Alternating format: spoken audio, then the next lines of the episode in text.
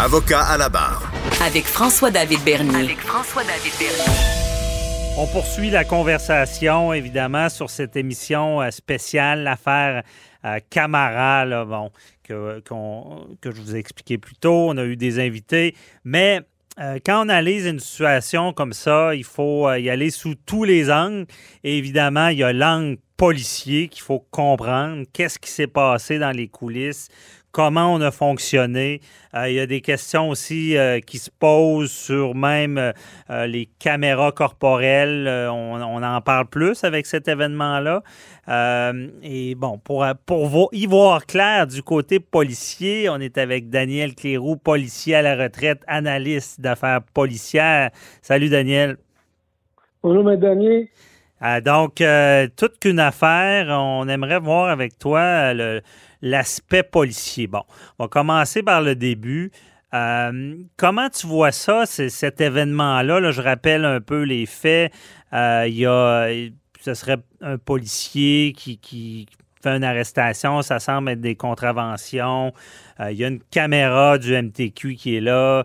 Euh, et là arrive l'altercation. Euh, le, policier fuit parce qu'il s'est fait désarmer, il s'est fait tirer dessus. Toute cette histoire-là. comment ça se passe sur le terrain? beaucoup de gens se disent comment ça, le policier, il sait pas c'est qui, il n'a pas vu la personne?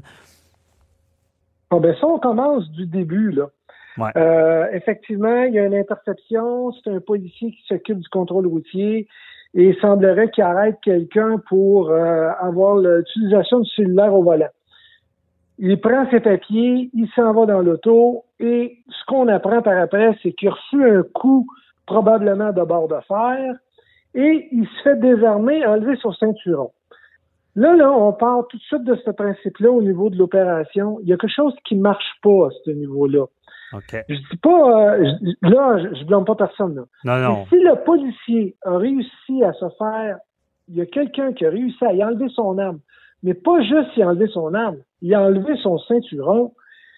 C'est soit qu'ils se sont tiraillés bien, bien, bien, bien longtemps, ou bien, ou bien le policier est inconscient, puis il se fait enlever son ceinturon. Oui, parce qu'il y aurait une histoire de, de, de coup de barre de fer, en tout cas, ce que, oui, j'ai compris. Ouais. Moi, je peux, je peux dire, euh, François, euh, dans ma carrière, je me suis souvent tiraillé, puis pas juste avec une personne à la fois. Des fois, ça allait pas bien, surtout que moi, j'ai connu l'ère des motards, des ah, au début. Il aimait ça se tirailler. Il n'y a jamais personne qui a réussi à m'enlever mon ceinturon. En partant, mon ceinturon est attaché après ma taille. Mhm. Il y a du velcro, il y a des straps. Pour être capable de l'enlever, il faut quasiment que le policier ait été en partie inconscient ou je, Mais il peut-tu seulement. Euh, souvent, on, voit la clip là, sur l'arme à feu. Là. Il peut-tu déclipper ça puis sortir l'arme à feu? ça, pourrait, ça pourrait être ça. Mais maintenant, les étuis à pistolet sont très sécuritaires.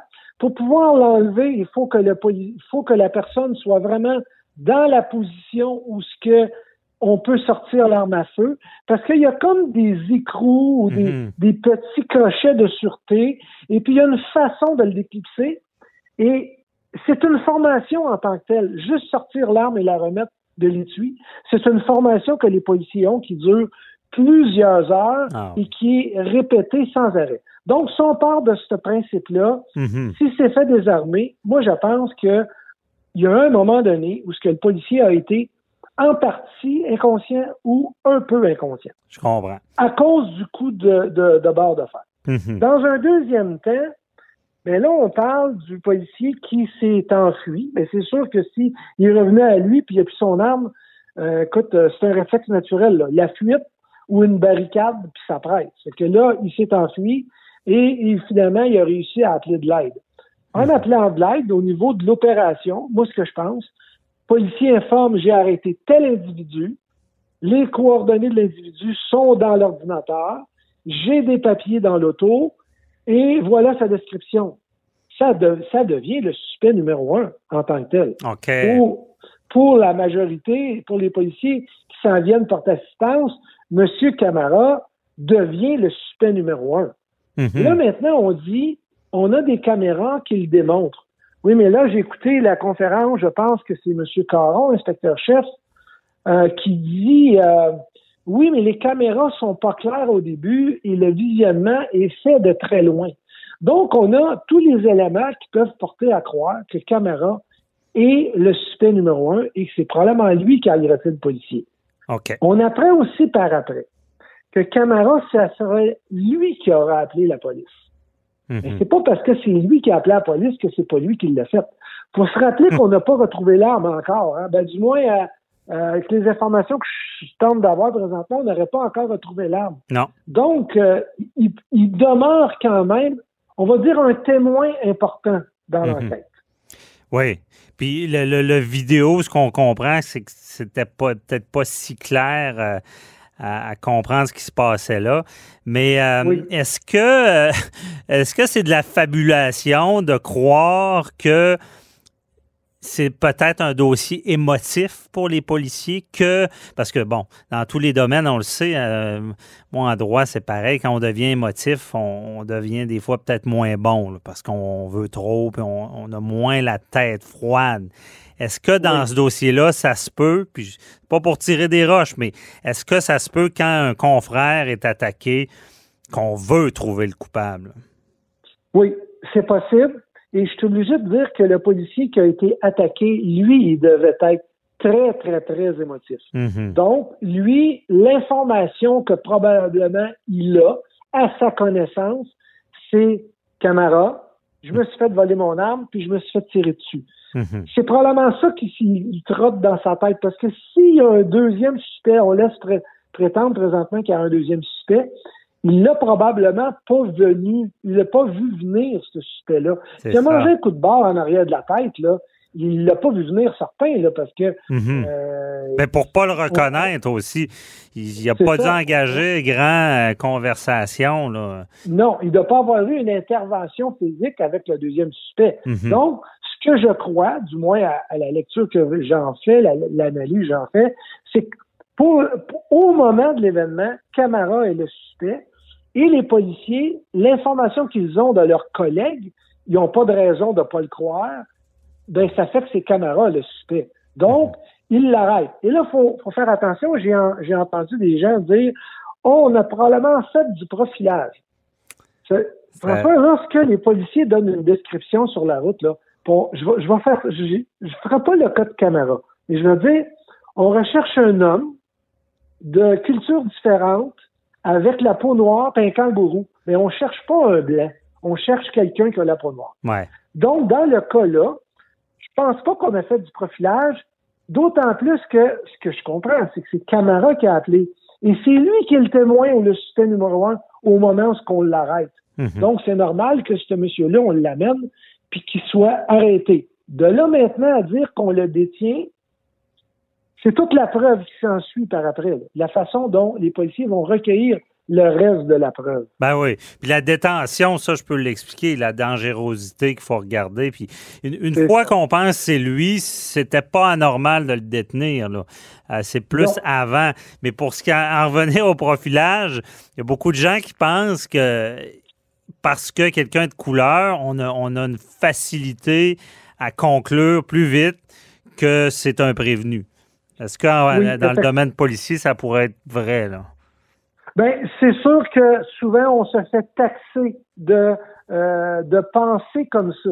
Mais mhm. comme je disais tantôt, on n'a pas arrêté n'importe quelle personne de couleur sur la rue là, mhm. en tant que suspect. On a arrêté la personne dont les informations sont dans l'ordinateur de l'auto de police, dont les papiers sont dans l'auto de police et qui a été intercepté et qui s'est mentionné par le policier qui fait l'interception que c'est Camara qui était là. Donc, on n'a pas profilé quelqu'un, là. Mhm. On a arrêté quelqu'un qui est le témoin ou le suspect numéro un. C'est ça. Et de là, ben, maintenant, on l'arrête. On a tous les motifs raisonnables de croire que ça peut être lui. les policiers, ils l'ont pas détenu pour le plaisir. Ils ont demandé, tu sais comment ça fonctionne, ils ont demandé la permission au DPCP de le détenir. Mhm. Et là, ben, il y a comparution, puis on doit présenter une partie de la preuve pour savoir si on continue ou non. Et quand vient le temps de présenter la preuve, on s'aperçoit que, ou ça, ça marche plus, c'est probablement pas le bon gars qu'on a, ou on n'est pas capable de démontrer correctement. Donc, il reste encore témoin, euh, témoin numéro un dans, dans l'affaire, M. Camara. Là. Oui, c'est ça. Il y a eu, ça on l'a expliqué, il y a eu retrait, mais c'est, il y a toujours une année pour redéposer s'il s'avérait que c'était lui. Mais on s'entend qu'il n'y a pas trop le profil. Je comprends qu'un criminel n'est pas toujours vêti de son, son habit de criminel, comme on dit, mais euh, il, y a, de fortes chances que ça ne soit pas lui. Mais je comprends qu'il reste dans l'enquête. Euh, mais il reste que si on n'avait pas eu ce vidéo-là, il aurait passé, je veux dire, ça aurait été long, les procédures. Et puis là, il nous reste seulement une minute et demie, mais les caméras corporelles, est-ce que ça devrait être nécessaire? Parce que s'il n'y avait pas le vidéo du, du MTQ, là, lui, là, il, passait dans le procès, puis euh, c'était peut-être une grosse erreur judiciaire, cette histoire-là. Oui, ben, je pense que si euh, s'il n'y avait pas eu les caméras de MTQ, effectivement, ça aurait probablement été long peut-être difficile à démontrer. Caméra aurait eu vraiment une grosse, grosse preuve à démontrer. Mhm. euh, je pense qu'il s'en serait sorti parce que on n'est plus de, l'ère du western là, où ce qu'on accuse n'importe qui juste pour accuser. Les preuves auraient probablement démontré que c'est pas lui. Mais si j'en reviens aux caméras corporelles, j'ai longtemps été contre.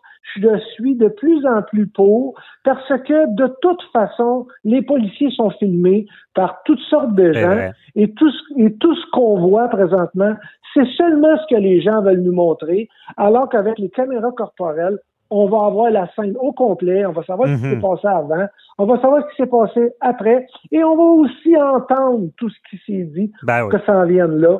Moi, je pense que caméra corporelle, c'est l'option qui s'en vient. Et euh, caméra dans l'auto aussi, là, sur le, sur le, dash, comme on dit en bon Québec. Le dash, comme on dit, c'est ça. Bon, ben, justement, des vidéos sans montage, parce que des fois, quand c'est le voisin qui filme sa rue, c'est pas tout le temps évident, oui, à avoir l'entièreté, mais évidemment, avec ces, ces fameuses exceptions de confidentialité. Merci beaucoup, euh, Daniel Kierou, euh, d'avoir éclairé. Très intéressant.